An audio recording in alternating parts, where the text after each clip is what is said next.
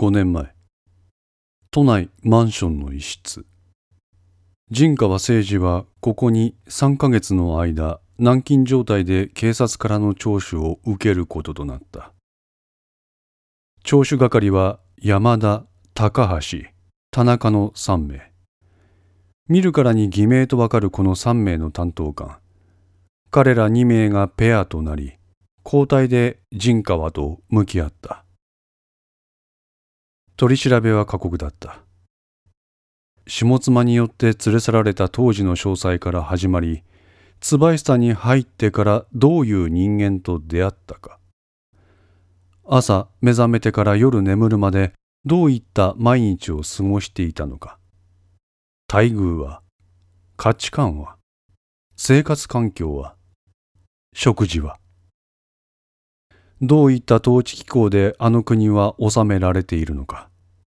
どういった連中が力を持っているのか軍の状況は警察の状況は経済状態は衛生状態はどうか美に入り才に入り聴取された人間の記憶には限界がある。陣川は彼らの聴取のすべてに答えることはできなかった。そこで彼らは陣川の潜在的な意識にアプローチする方法を取り入れることとした。ある日、陣川はある場所に連れられることとなる。それが東京第一大学第二小早川研究所だった。警察の聴取では自分の記憶をたどることで彼らの問いかけに答えていたがここでの聴取は別物だった小早川を前にして目をつぶり彼の問いかけに自然と答える。すると次第に当時のあの場所が鮮明な映像となってよみがえってきた。砂ぼこりまみれの町近代的とは決して言えないレンガ造りの低層の家々。舗装もろくにされていない道路にジープのような軍用車が荒っぽい運転で駆け抜ける。遠くから怒鳴り声のようなものが聞こえたかと思えば自分の洋服を下から引っ張るものがある。そこに目をやると赤のためかそれとも排気ガスのすすのためか顔を黒く汚した幼児が自分に物乞いをしていた臭いえも言われぬ不快な匂いが周囲に立ち込めている。一言で言うとこの場は極めて不衛生だ。目の前のひどいありさまに目をそらすように天を仰ぎ見る。するとそこには地上とは対照的な抜けるような青空があった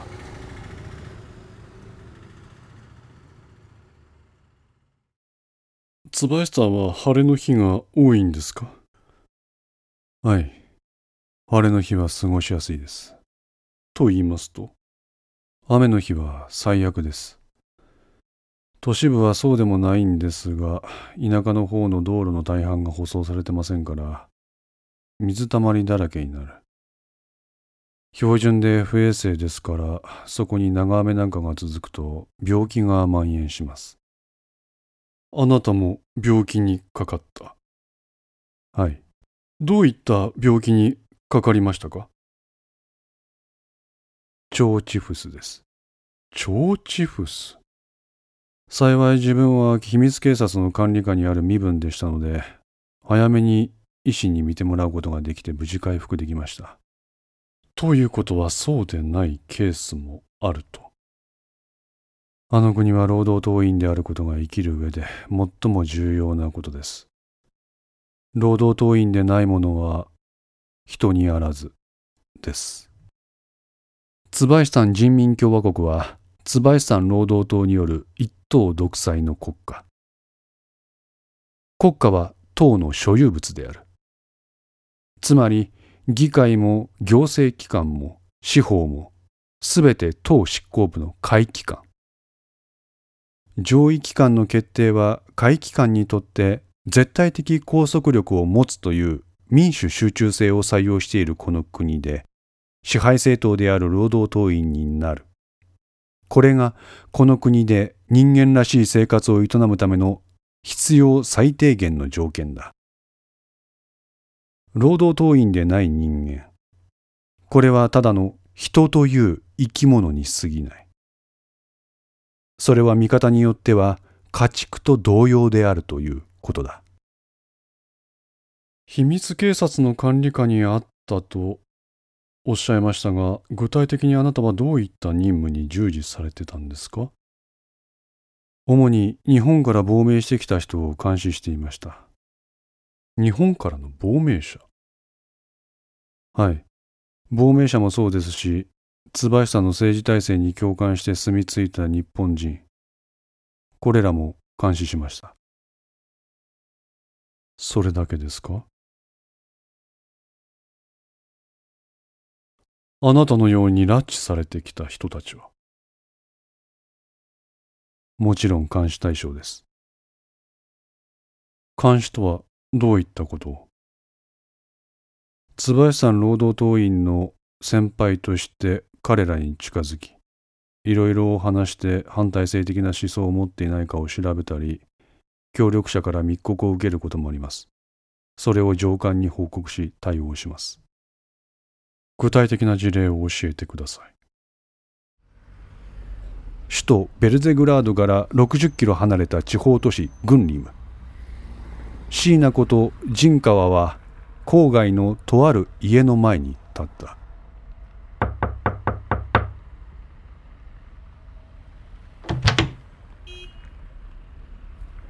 玄関ドアから顔を覗かせたのは小学校に上がるかどうかの年齢の幼き少女だった。お母さんの調子はどうだい？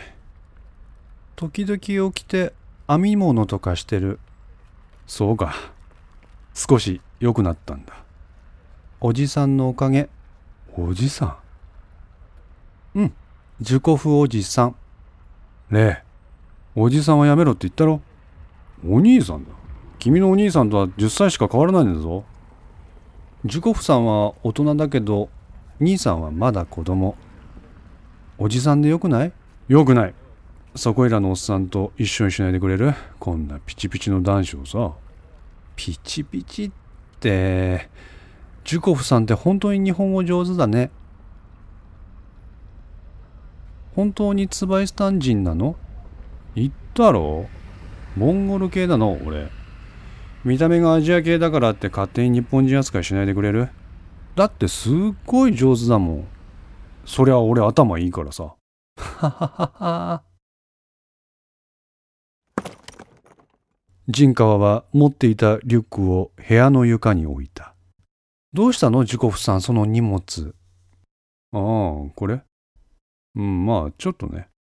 リュックから取り出したのは、ノコギリやミノ。金槌といった工具類だった。それで何するの？それはお楽しみ。ああ、そうそう。来月、有利のやつ、夏休みで3日だけここに帰ってくるってさ。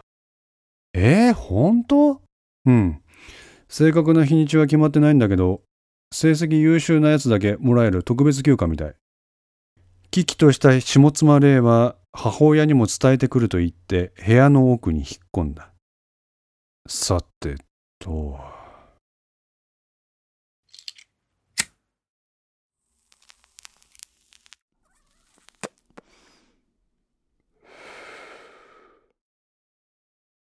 部屋を眺めた彼はおもむろに窓を外し始めた。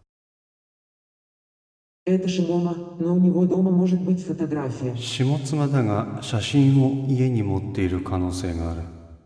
ファタグラフィー。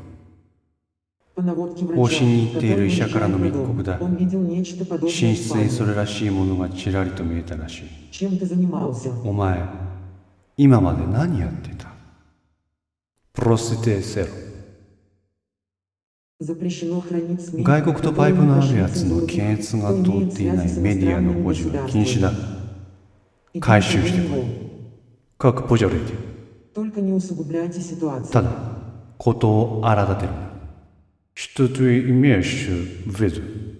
Осука находится под контролем. あそこは今川の管理から Это бесхозяйственность この不始 может быть 末は использована 後々利用できる奥から霊が 戻ってきた。ジュコフさん何やってんの？ここの家扉しっかり閉まらないの前から気になってたんだ。多分このガラス窓の枠ちょっと傾いてんじゃないのかな。今日はこればらして付け直そうかなって。ジュコフさんって何でもできるんだね。そりゃさ俺頭いいから。でも臭い。臭い？うん。タバコ臭い。やれやれと言って陣川は火を消した。レイちゃん。何？お兄さん、帰ってきてほしいよね。当たり前でしょ？だったら、自己風お兄さんの言うことも聞いてくれる？えなんで？いいから。レイちゃんとお母さんのためなんだ。俺の言うこと聞いてくれないと、ゆり兄さん帰ってこれないかもしれない。ええシー陣川はレイの口を押さえた。写真隠してるでしょ。え？明らかにレイの顔色が変わった。お父さん海外出張多いよね。今も出張中そういうお家がその手のもの持ってるとどうなるか分かってるよね。持ってない。嘘言っちゃいけない。持ってないよ。うちにある写真検閲通ったものだけ。絶対に。絶対。嘘って分かったらお兄さん帰ってこれないどころか皆殺しだよ。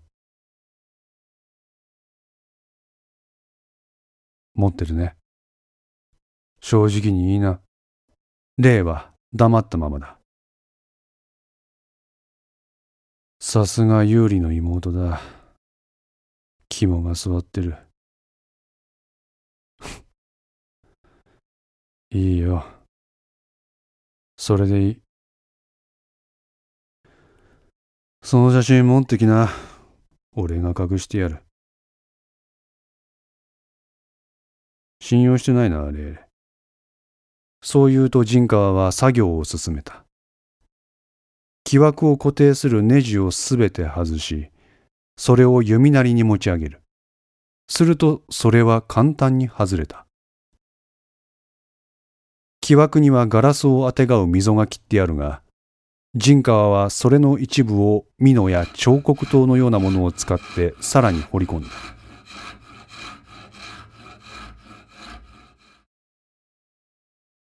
よし。どこから取り出したのか一枚の絵はがき台の紙を手にした陣川。彼はそれを筒状に丁寧に丸めて今切った溝に入れた。ほら、ここに入れときゃ絶対にバレない。お母さんにちゃんと説明して、その写真持ってきな。再び奥の部屋に姿を消した彼女は、しばらくして一枚の写真を手にして戻ってきた。これしかないの、私たちの家族写真。写真には抜けるような青空、レンガ造りのこの自宅、これらを背景に車椅子に座る下妻志乃を囲むヨシフ、ユーリ、レイの姿が映っていた。これが他国に渡りでもすれば椿さんの生活水準が推し量られる。絶対に検閲は通らない。だから隠してた。陣川はその写真を見つめてしばらく動かなかった。いいだろう。お兄さんに任せなさい。こう言うと彼は先ほどの紙ペラ同様、その写真を丁寧に丸めて木枠にそれを収めた。いいか。このことは俺とレイ、そしてお母さんしか知らないことだ。俺ら三人の秘密だぞ。もしもバレたら、この中の誰かがチクったってことになるからな。レイはうなずいた。よし、いい子だ。